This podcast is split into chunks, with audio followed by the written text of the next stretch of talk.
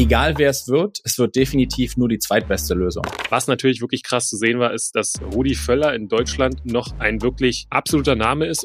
Das ist auf jeden Fall jetzt genau die Feuerprobe, über die wir im Vorhinein der Saison gesprochen haben guter Trainer, eine gute Lösung für den BFC, aber es ist jetzt nicht die Lösung, wo ich sage, damit wird der BFC auf 1 landen. Gegen den FCM wollte letztes Jahr in der Rückrunde schon keiner spielen und nach dem sehr, sehr starken Saisonstart noch viel weniger. Als Tabellenführer fährst du hin, du musst als Tabellenführer auch wieder zurückfahren. Entwaffnend ehrlich, ihr hört hier zwei Kriegsdienstverweigerer aus Überzeugung. Pokal, ich sage immer entweder erste Runde raus oder gewinnen. Wir sind jetzt die Nummer eins in der Welt. Jetzt kommen die Spieler aus Ostdeutschland noch dazu. Ich glaube, dass die deutsche Mannschaft über Jahre hinaus nicht zu besiegen sein wird. Niki Tacker, der Podcast im Fußballosten mit Robert Hofmann und Sebastian König.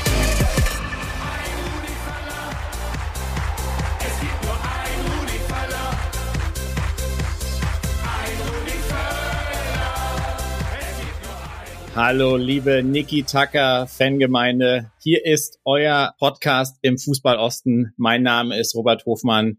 Ich habe Sebastian König wie immer bei mir und wir blicken zurück auf eine sehr, sehr denkwürdige Länderspielpause. Ja, auch von mir ein herzliches Willkommen. Ich freue mich sehr auf eine äh, sicherlich besondere Folge, Robi, äh, denn ihr habt es gerade schon im Intro gehört. Robi hat leider nicht gesungen, sondern es war ein altbekannter Schlager, der am Dienstagabend neu aufgeblüht ist. Rudi Völler hat die deutsche Mannschaft zu einem Sieg gegen den Topfavoriten für die nächstjährige EM Frankreich geführt. Und ob er jetzt dann auch neuer Bundestrainer wird etc., werden wir gleich besprechen. Robi, normalerweise, aber so ehrlich wollen wir sein, wäre wieder ein Gast dran in unserem Rhythmus. Die Zuschauer dürfen oder müssen aber heute mit uns beiden Vorlieb nehmen. Warum? Das ist korrekt. Liebe Fangemeinde da draußen, ihr wisst es, ursprünglich haben wir ähm, oder haben wir immer den Plan, zweiwöchentlich Gäste bei uns zu haben. Aber es ist Länderspielpause nicht nur für den Fußballosten gewesen, sondern für viele Protagonisten im Sport da draußen auch. Und wir haben das auch schon öfter gesagt. Es ist ein Herzensprojekt für uns. Nichtsdestotrotz ist es ein Projekt, was wir alle neben Fulltime-Jobs machen, weswegen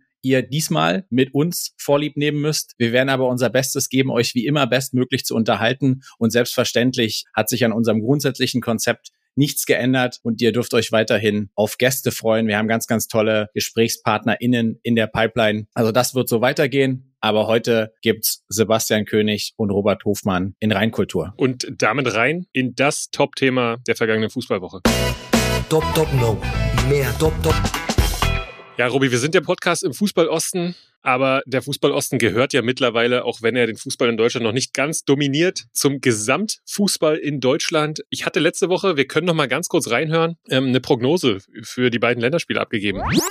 Samstag gegen Japan, Dienstag gegen Frankreich und dann kommt Klopp oder Nagelsmann.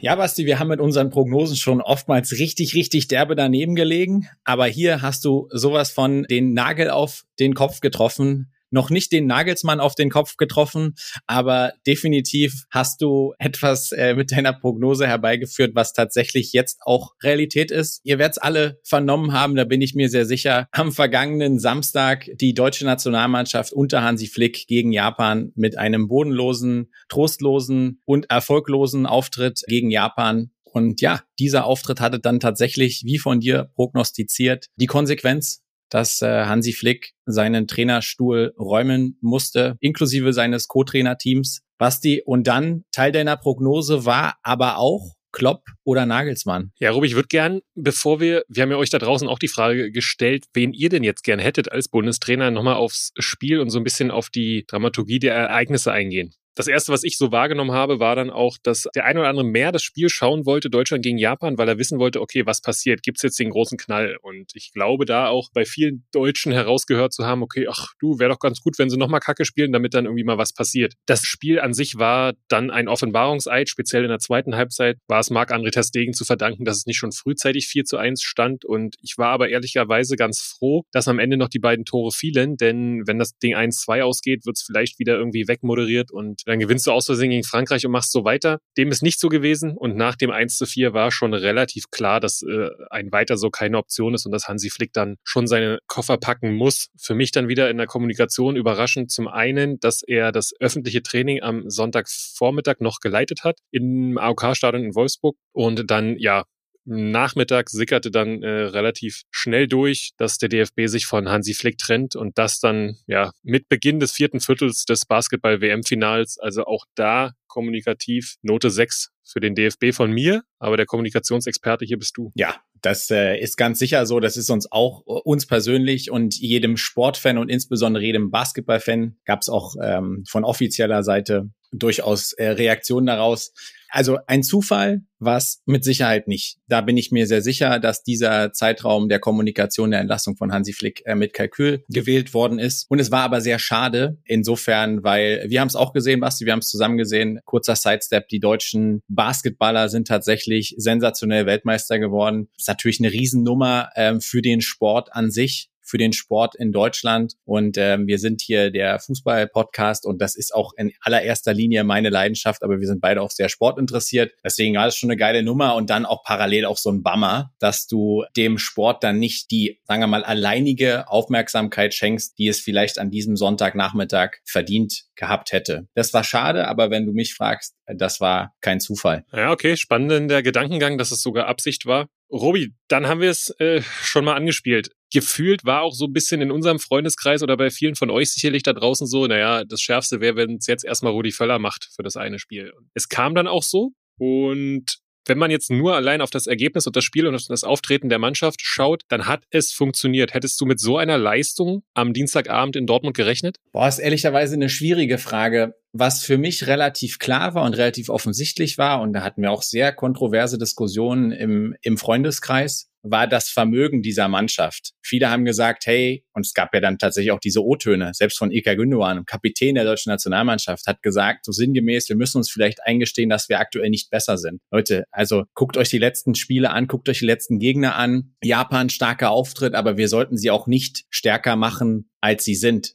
Das hat bei mir absolut den Gedanken ausgelöst, das kann nicht alles sein, was diese Mannschaft aktuell zu leisten imstande ist ganz, ganz viele Champions League-Spieler, die unter Beweis gestellt haben, dass sie auf höchstem Niveau spielen können. Das heißt, irgendwo muss da eine Blockade da sein. Und leider Gottes, das kann man jetzt mögen oder nicht mögen, hat es schon oftmals im Sport diese Dinge gegeben, dass ein neuer Impuls, und der kann noch so absurd sein, etwas auslöst, Blockaden löst, du vielleicht nichts mehr zu verlieren hast und dann sieht es plötzlich so aus, als würden da zwei komplett andere Mannschaften auf dem Platz stehen. Der Kontrast zwischen Samstag und Dienstag war massiv und das lag nicht daran, dass man auf drei, vier Positionen die Startelf geändert hat. Alle Beteiligten waren, glaube ich, sehr bemüht darum, das in den richtigen Kontext einzuordnen. Aber es zeigt nochmal ganz deutlich, glaube ich, dass der Schritt, sich auf der Position zu ändern, glaube ich, der richtige war. Definitiv. Und äh, es war auch schön am Ende, dass du ein Ergebnis dafür bekommen hast und du hast Frankreich geschlagen. Das ist auch wieder dann so ein bisschen das Zeichen, ja nicht nur an die Spieler und den Staff, sondern auch ans gesamte Land. Hey, es ist was möglich und wenn wir die richtigen Stellschrauben drehen, dann wird auch im nächsten Sommer hier was möglich sein. Das ist ganz wichtige Erkenntnis und auch für die Euphorie ähm, im Land dann bedingungslos. Ich würde noch ergänzen, dass der Fakt, äh, sich Hannes Wolf und Sandro Wagner dazu zu holen, ganz spannend war, weil natürlich Rudi Völler als Person eine Menge erstmal auslöst, aber dann vielleicht auch Hannes Wolf, der schon Profi-Erfahrung hat, der bei der U20-Nationalmannschaft jetzt ist, mit Sandro Wagner als Co-Trainer, der ja auch schon Profi-Erfahrung hat, viele der Spieler vielleicht auch schon noch kennt. Und dann hat die U20 letzte Woche ein geheimes Testspiel gemacht gegen die Nationalmannschaft. Das heißt, auch da hatten Hannes Wolf und Sandro Wagner schon mal einen 90-minütigen Einblick auf die Truppe. Deswegen hat das äh, fürs Erste absolut Sinn gemacht. Und ich denke, da hat jeder der drei seinen Anteil ähm, an diesem Erfolg. Was natürlich wirklich krass zu sehen war, ist, dass Rudi Völler in Deutschland noch ein wirklich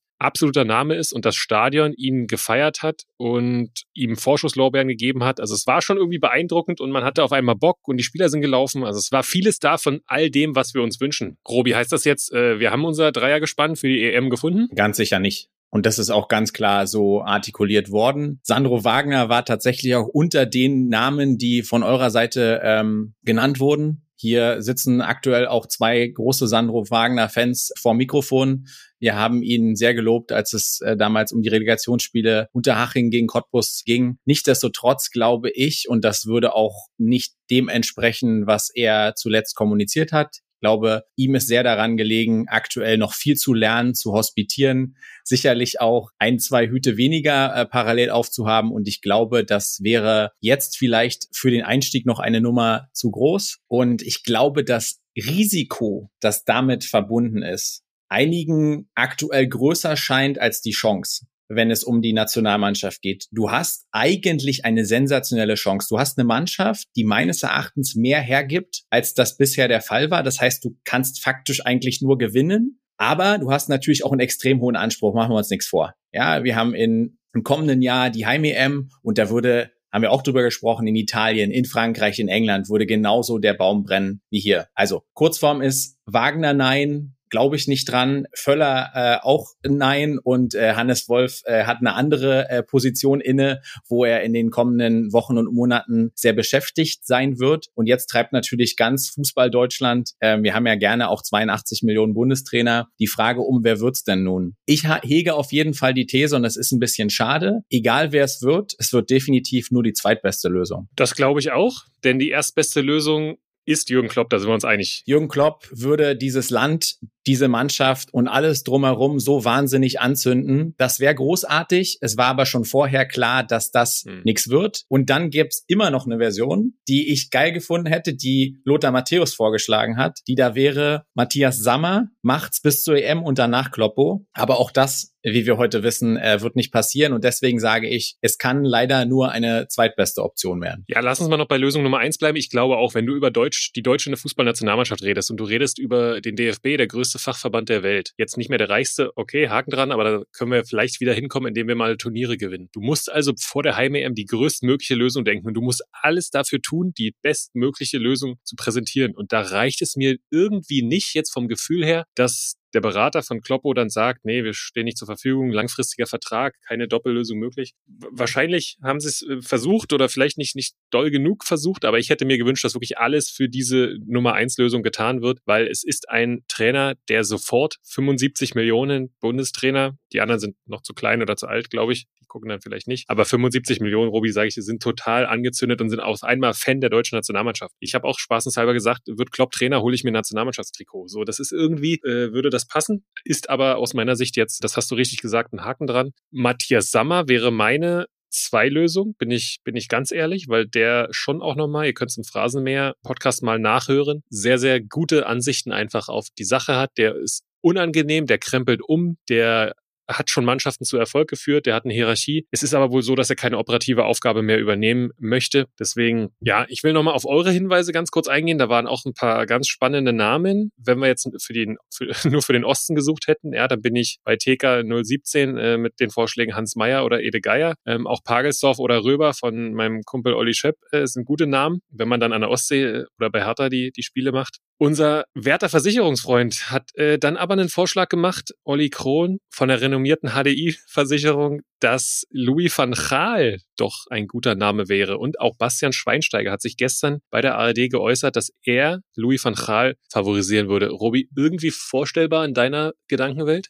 Vorstellbar ist es auf jeden Fall. Es ist auch dahingehend vorstellbar, dass sich Bernd Neuendorf äh, geäußert hat und ganz klar die Tür aufgemacht hat für eine ausländische Lösung. Also, dass das erste Mal in der Geschichte ein ausländischer Nationaltrainer in Frage kommt. Ob Louis van Gaal der richtige ist. Ich habe so eine Hassliebe äh, zu Louis van Gaal und ich weiß es nicht. Ich, äh, du hast eben sehr, sehr eindrücklich über das Thema Identifikation gesprochen über das Thema das Land mitnehmen. Und ich weiß nicht, unabhängig von aller fachlicher Kompetenz, ob der Name Louis van Gaal das auslösen könnte, was wir uns alle wünschen. Denkbar ja, bin ich komplett überzeugt von der Lösung nein. Dann ist der Name, der gerade durch die Gazetten geistert, noch offen für uns, Julian Nagelsmann. Gehst du mit, Robi, mit der Vermutung, dass äh, Julian Nagelsmann in den nächsten Tagen, Schrägstrich ein, zwei Wochen als äh, Nationaltrainer wahrscheinlich vorgestellt wird? Es ist die offensichtlichste Lösung.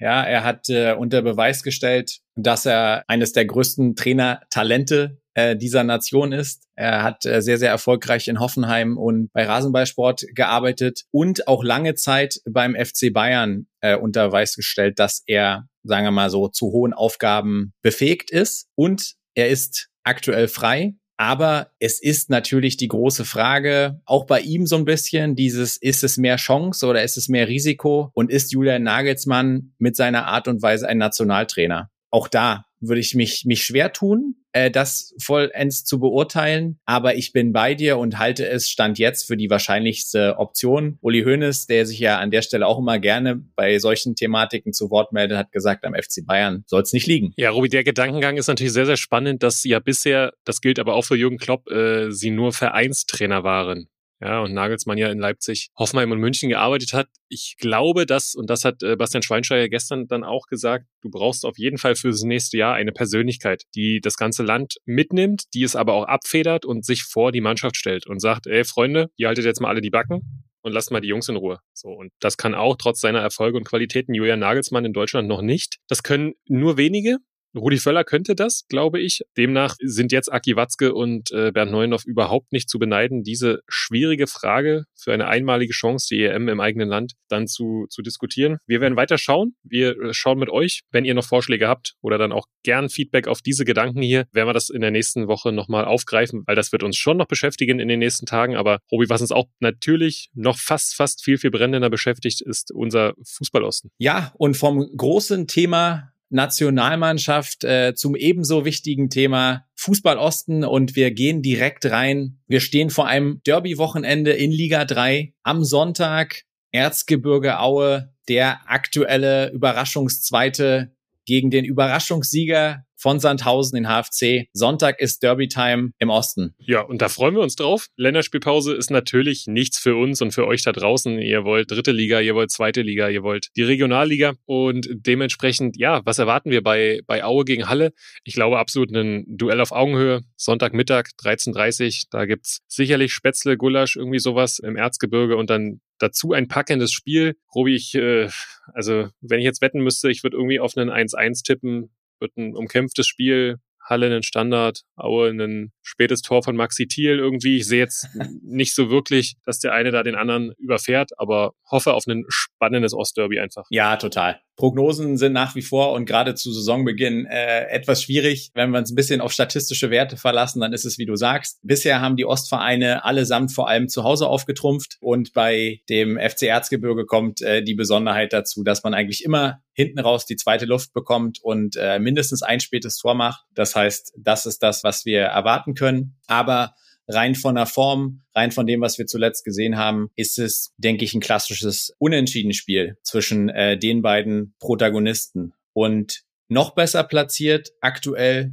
als der FC Erzgebirge Aue ist die ruhmreiche Sportgemeinschaft Dynamo Dresden und die bekommt es am Samstag mit dem VfB Lübeck zu tun. Ja, das ist eine spannende Aufgabe, zumal immer nach so einer Länderspielpause, ja, jetzt sind in der dritten Liga nicht so viele Spieler weg, aber es wird anders trainiert, es wird noch mal ein bisschen, vielleicht auch mal drei Tage freigegeben. Deswegen ist immer auch interessant, wie kommt man aus so einer Länderspielpause? Und das wird wichtig sein für die SGD, denn Spiele in Lübeck, sagt jeder so, naja, musst du gewinnen. Wenn wir aber auf Lübeck schauen, die haben auch schon den einen oder anderen überraschenden Punkt geholt. Deswegen wird es jetzt nicht super leicht, aber als Tabellenführer fährst du hin, du musst als Tabellenführer auch wieder zurückfahren. Das ist exakt richtig und gut, dass du das Thema Pause auch angesprochen hast, weil äh, Dynamo hatte diese Saison ja schon ungewollt eine Pause, als es in die erste Runde des DFB-Pokals ging, wo sich Dynamo ja dafür entschieden hat, sich in diesem Jahr nicht dafür qualifizieren zu wollen. Und äh, siehe da, nach dem Spiel haben sie dann äh, in Sandhausen einen Auftritt auf, äh, hingelegt, der so wirkt, als hätten sie Schuhspanner noch drin. Also in der Tat, es gab ein paar Tage frei, du bist ein bisschen aus dem Rhythmus, darf keine Ausrede sein, aber ähm, wir haben über die Lohmühle äh, gesprochen, das ist bei weitem kein ganz einfacher Auftritt. Also wir sind sehr gespannt, äh, wie unsere Drittligisten aus der kurzen Pause kommen und springen, würde ich sagen, eine Liga weiter hoch. Und da gibt's Samstagabend einen richtigen Kracher. Erster FC Magdeburg zu Gast auf Schalke. Ja, dass es dieses Spiel überhaupt gibt in einer Bundesliga, es ist aktuell die zweite, war ja lange Zeit nicht zu erwarten. Schalke 04, ein gefühlter ewiger Erstligist mit äh, im internationalen Geschäft häufig. Und der 1. FC Magdeburg, Robi, wir waren selber 2015, ist gerade mal acht Jahre her, da, wo es äh, um die Relegation aus der vierten Liga rausging, die Aufstiegsspiele. Und jetzt gibt's dieses Duell und jetzt ist es ein Kracher. Und äh, Tusche wird ja vor Ort sein, dann Samstagabend am Tisch mit Stefan Hempel und sicherlich ein Fußballfest sehen, zumal ja auf Schalke auch schon einiger Druck drauf ist. Und dann spielst du gegen eine Mannschaft wie den 1. FC Magdeburg, der viel den Ball haben will will. Also ich glaube, es gibt äh, schönere Gegner für den FC Schalke als äh, jetzt die Elf von Christian Titz. Hast du wie so häufig treffend auf den Punkt gebracht. Ich fand den Vergleich ganz charmant. 2014, 15 Magdeburg spielt Relegation um den Aufstieg in die dritte Liga Und äh, parallel hat der FC Schalke die Saison 14, 15 auf Platz 6 also im internationalen Geschäft beendet. Danach und insbesondere in den letzten Jahren haben sich die Vereine sehr differenziert entwickelt und du hast es gesagt, äh, auf Schalke nach dem Saisonstart brennt schon richtig der Baum. Ich sehe sie aber trotzdem aufgrund äh, der Erfahrung, aufgrund des Kaders als leicht favorisiert hier an der Stelle. Nichtsdestotrotz, du hast es richtig gesagt, ey, gegen den FCM. Wollte letztes Jahr in der Rückrunde schon keiner spielen und jetzt in der jetzigen Form und nach dem sehr, sehr starken Saisonstart, glaube ich, noch viel weniger. Also ich glaube, da können sich alle Fußballfreunde und Freundinnen da draußen äh, auf ein richtig starkes Duell freuen. Also nehmt euch Samstagabend nichts vor und schmeißt den Fernseher an. Ja, und Magdeburg in der Länderspielpause getestet, auch gegen Erzgebirge Aue. Ein schmuckloses 1-1 mit vier Spielern der zweiten Reihe, aber das wird wenig Aussagekraft für den von Robi angesprochenen Samstagabend haben. Wenn Samstagabend ist, dann wissen wir schon, wie Hansa Rostock gegen Fortuna Düsseldorf gespielt hat, denn dieses Spiel steht am Samstagmittag an und Robi berichtige mich gern, aber es ist so ein gefühltes Spiel. Es ist 5 gegen 4. Wenn du oben irgendwie erstmal mitmischen willst, musst du es gewinnen. Wenn du es jetzt verlierst, weil Düsseldorf schon eine Mannschaft mit Ambitionen ist, dann orientierst du dich in Richtung Mittelfeld. Aber auch da sind wir wieder beim Punkt nach der Länderspielpause. Wäre schon Punkten wichtig im Ostseestadion. Ja, ganz genau so. Ich bin sehr gespannt. Ähm, ich sage, es wird davon abhängig sein, wie diszipliniert der FC Hansa zu Hause agiert. Bisher sah das immer sehr, sehr ordentlich aus. Wir haben über die Körperlichkeit gesprochen. Wir haben über die taktische Disziplin ähm, gesprochen, die ihn Alois Schwarz inzwischen eingeimpft hat. Da muss dann Fortuna schon auch ihr A-Game bringen, um mindestens ein, wenn nicht drei Punkte aus dem Ostseestadion mitzunehmen. Rein vom Kader, rein von den Ambitionen sind sie die bessere Mannschaft. Aber ich traue dem FC Hansa zu, sich hier auch wieder mindestens äh, einen Punkt zu sichern. Ja, und damit sind wir in der Bundesliga, Robi, würde ich sagen. Ich bin sehr, sehr gespannt, ob sich auch der erste FC Union Berlin in Wolfsburg am Samstag einen Punkt sichert, denn das ist natürlich ein psychologisch unfassbar schweres Spiel, weil fünf Tage später steht die Champions League Premiere an. In Spanien im Estadio Santiago Bernabeu.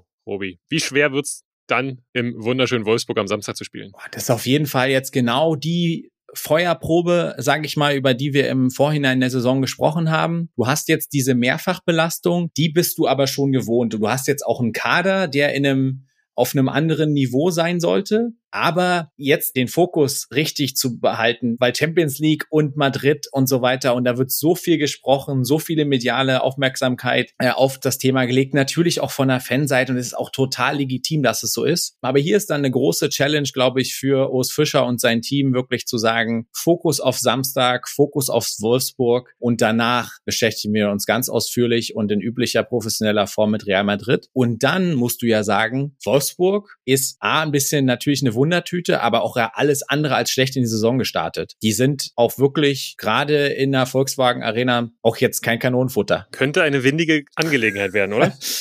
Ja, und dementsprechend wird das wichtig sein, aber äh, auch Jonas Wind hat in dieser Saison noch nicht gegen die Dreierkette von Union Berlin gespielt. Ja, und Dreierkette, äh, da sprichst du auch nochmal einen interessanten Punkt an. Basti, sehen wir das Startelf-Debüt von Leonardo Bonucci? In Wolfsburg? Ich glaube ja, denn ich glaube, dass Urs Fischer Bock hat, ihn in Madrid von Anfang an spielen zu lassen. Und ich glaube, dafür musst du ihn jetzt äh, bringen. Ich weiß nicht um seinen Fitnesszustand, da habe ich keine genaueren Informationen. Ich glaube aber, dass er jetzt von Anfang an spielen wird, um den Ernstfall für Madrid dann schon mal zu proben. Ja, also wir haben äh, dann eventuell Leonardo Bonucci in der Startelf und wir haben ziemlich sicher das Duell der Neuner Kevin Behrens gegen äh, Jonas Wind und ähm, von Wind in den Segeln und Champions League rein in die Champions League des Ostens, Basti. Auch da war natürlich eine englische Woche. Es gab keine Spiele in der Regionalliga Nordost, aber es gab Landespokalspiele, auf die werden wir gleich schauen. Ich glaube, das dominierende Thema in der Regionalliga Nordost war die Trainersuche und das Trainerbeben beim BFC.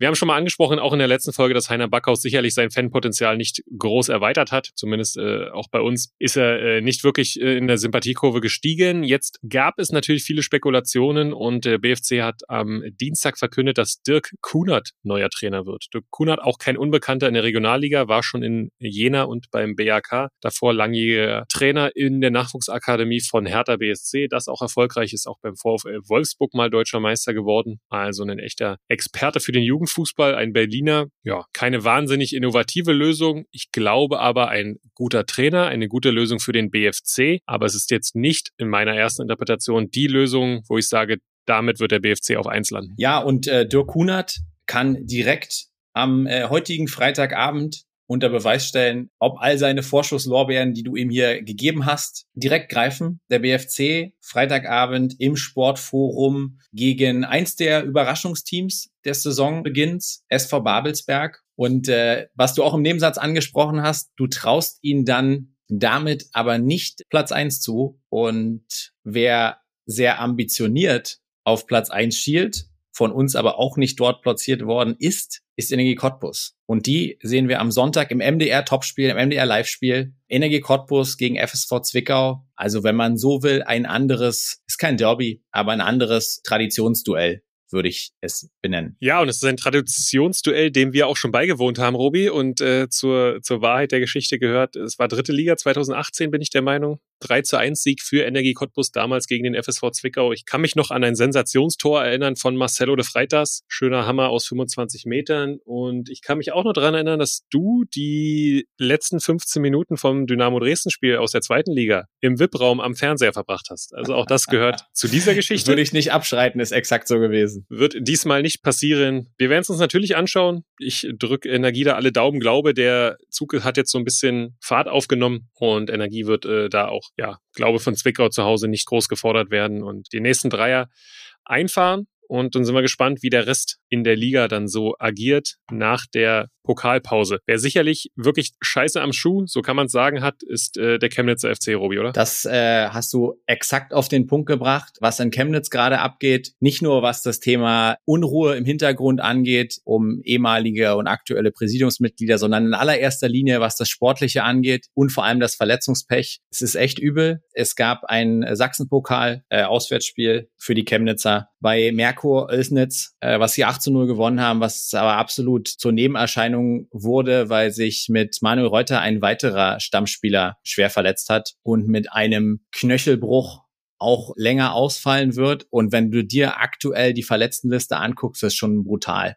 Also du hast Chris Löwe Innenbandriss, Robert Zickert Innenbandriss, Max Roscher Knöchel-OP, David Smith Kreuzbandriss, Stefan Privanovic Muskelbündelriss. Also das ist schon, das ist schon Wahnsinn und die Liste geht sogar noch ein bisschen weiter. Es gibt ein paar Rekonvaleszenten, die jetzt langsam wieder zurückkommen, aber das ist natürlich nicht zuträglich für den Chemnitzer FC, der auch alles andere als erfolgreich in die Saison gestartet ist. Das muss man so konstatieren nach zwei Punkten aus sechs Spielen ja, wünschen dennoch dem CFC und vor allem den vielen, vielen Spielern eine schnelle Genesung, denn nur so und mit dem einen oder anderen Rekonvaleszenten wird es klappen, dass man sich aus dem Tabellen Keller hangelt. Spannend wird schon heute Abend. Ist der erste FC Lok Leipzig zu Gast. Ein auch natürlich sehr, sehr unangenehmer Gegner. Dennoch so ein bisschen Traditionsduell. Chemnitz hat ja auch zu Hause mal gegen Jena was geholt. Da sicherlich noch in anderer Besetzung, aber wieder ein Spiel. Da kann so ein bisschen alles passieren. Lok ja auch immer mal eine, eine Wundertüte. Aber oben drüber steht erstmal äh, hoffentlich kein weiterer neuer Verletzter beim CFC. Ja, und du hast es schon angesprochen, äh, Basti. Es war für einige der Vertreter im Fußball Osten in der Regionalliga keine komplette Pause, sondern es gab Landespokal hier und dort. Und äh, im Prinzip alle der Favoriten haben ihre Pokalhürden genommen, richtig, Basti? Ja, richtig, Robi. Alle haben ihre Pokalaufgaben mehr oder weniger gut erledigt und sind in die nächste Runde eingezogen. Die VSG Alklinike ist ja schon raus gewesen in Runde 1 gegen Lichtenberg 47 im Elfmeterschießen. Und jetzt hat, ich sag mal so, mit einem Schmunzeln sogar der BAK gewonnen. 2-1 bei der Spielvereinigung Tiergarten. Befreit sich der BAK aus der Ergebniskrise und zieht in die nächste nächste Runde des Berliner Kosiwasch Landespokals ein. Ansonsten relativ schmerzfrei. Alle Block Leipzig musste ein bisschen kämpfen bei Budissa Bautzen. Da war zehnminütige Nachspielzeit und nur 1-0 gewonnen. Budissa hatte einige Chancen, gerade zu Beginn der Partie, aber du am Ende Pokal, ich sage immer, entweder erste Runde raus oder gewinnen. Das ist absolut richtig. Und was wir auch noch zum äh, Landespokal sagen können, es gab direkt die Auslosung äh, im Sachsenpokal und jetzt äh, steigen dort auch die Drittligisten ein. Also jetzt kommt auch der FC Erzgebirge Aue ins Spiel, die, sagen wir mal, eine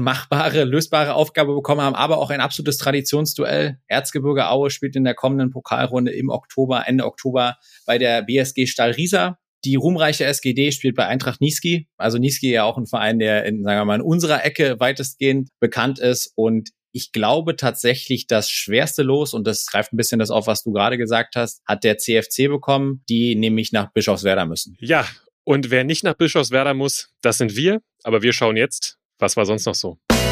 Kein Bier, keine Dusche, aber danach ein Rotkäppchensekt. Ja, wir starten ein mit einer erfreulichen News außerhalb des Fußballostens. Und zwar Darmstadt 98 hat sich eine Aktion überlegt, wo ich gedacht habe, warum eigentlich Darmstadt? Warum ist auf diese Idee nicht schon ein anderer gekommen?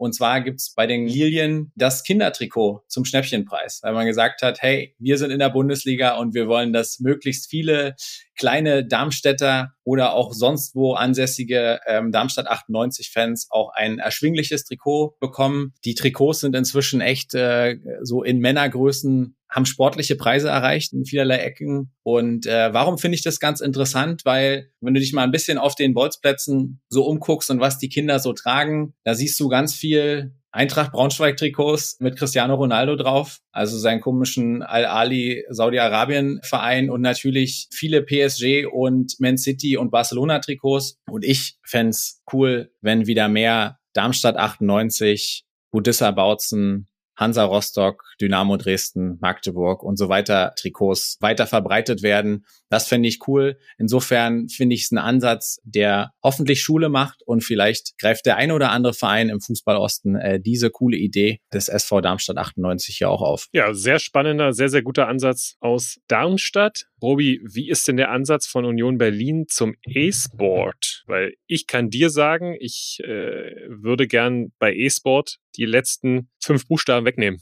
Es gibt zum Thema E-Sport sehr, sehr kontroverse ähm, Diskussionen. Ähm, und ich bin äh, aus Berufswegen auch sehr, sehr häufig mit E-Sports in Kontakt getreten. Aber ich sage dir auch ganz klar, es ist nicht meins. Und viele Bundesligisten äh, haben sich inzwischen dort positioniert, sind auch mehr oder weniger erfolgreich, haben ihre E-Sport-Player, ihre Teams und so weiter und so fort. Union Berlin hat sich jetzt kürzlich vor ein paar Wochen nochmal dazu geäußert, dass sie sich nicht an E-Gaming-Wettbewerben der Virtual Bundesliga beteiligen. Und äh, sie haben das mit einer, mit einer Begründung gemacht, die ich spannend finde und die mir ehrlicherweise total aus dem Herzen spricht. Sie sagen, als gemeinnütziger Sportverein betrachten Sie es als Kern Ihrer Aufgabe, den eigentlichen Sport zu fördern und nicht deren digitale Simulation. Das heißt, es geht um sportliche Betätigung, um Begeisterung für sportliche Betätigung und ähm, die sagen, da gibt es diverse Sportförderungsprogramme, die über den Fußball hinausgehen und sie wollen sich gerne äh, darauf fokussieren, darauf ihre Chips setzen. Und das finde ich ganz persönlich, meine Meinung, ist total okay, wenn jemand eine andere hat, ich finde es total mega. Was auch gar nichts für uns, glaube ich, ist, ist die Bundeswehr. Denn äh, da hätten wir beide sicherlich auch das ein oder andere Problem bekommen. Kann ich mir jetzt uns nicht so vorstellen. Warum erzähle ich das hier? Ein Dynamo-Spieler fehlt aufgrund der Bundeswehr jetzt äh, fünf Wochen. Damit kann es schon mal nicht um die Deutsche gehen, weil da wird es andere Regelungen geben, Robi. Äh, klär uns mal auf, was da los ist. Achtung, Wortwitz und jetzt entwaffnend ehrlich, ihr hört hier zwei Kriegsdienstverweigerer aus Überzeugung. Ich habe sogar damals dein Schreiben kopiert, glaube ich. ich, ich, ich, glaube auch. Ja, wie ihr wisst, äh, hat äh, die SGD den Koreaner Park unter Vertrag, der auch schon unter Jürgen Klinsmann A-Nationalmannschaft in Korea spielen durfte. Und er wird dem Verein jetzt aber aktuell fünf Wochen fehlen. Und das hat den Hintergrund, er ist mit Korea, und zwar mit der U24-Auswahl, nimmt er an den Asienspielen in China teil. Und jetzt wird spannend, wenn seine Mannschaft dort gewinnt, dann sind die Gewinner vom Wehrdienst in ihrem Land befreit. Und wer sich schon mal mit Wehrdienst in anderen Ländern auseinandergesetzt hat, also in Korea ist die ein- bis zweijährig und soll durchaus hart sein und demnach auch ein massiver Einschnitt in die Karriereplanung eines jungen Fußballers. Es gab die Diskussion damals, vielleicht habt ihr es am Rande mal verfolgt, auch mit Min Son, ähm, jetzt von Tottenham. Also lange Rede, kurzer Sinn. Das ist ein Kompromiss, auf den sich ähm, Dynamo mit dem Verband geeinigt hat. Ähm, also Ganz witzig, Dynamo Dresden drückt damit der U24 äh, von Korea äh, bei den Asienspielen ähm, die Daumen. Und er wird demnach auch nicht, wie viele andere, gerade Bundesliga-Profis, glaube im Januar, Februar am Asien Cup teilnehmen. Ja, und ob es dann ein Public Viewing auf dem K-Block gibt äh, beim Finale der U24 Meisterschaft in Asien, wage ich noch zu bezweifeln.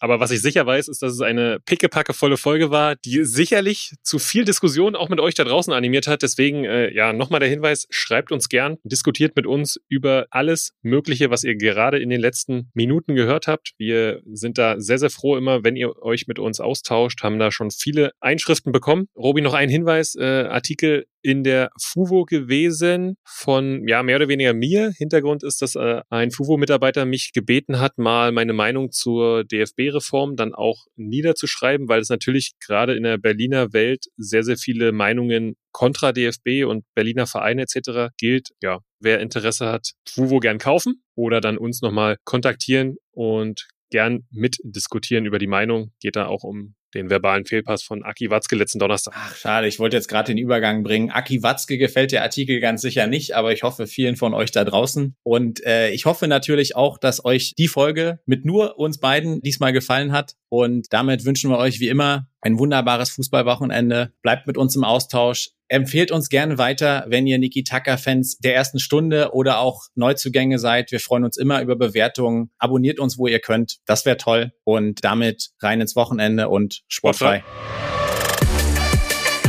Niki Tucker, der Podcast im Fußballosten mit Robert Hofmann und Sebastian König.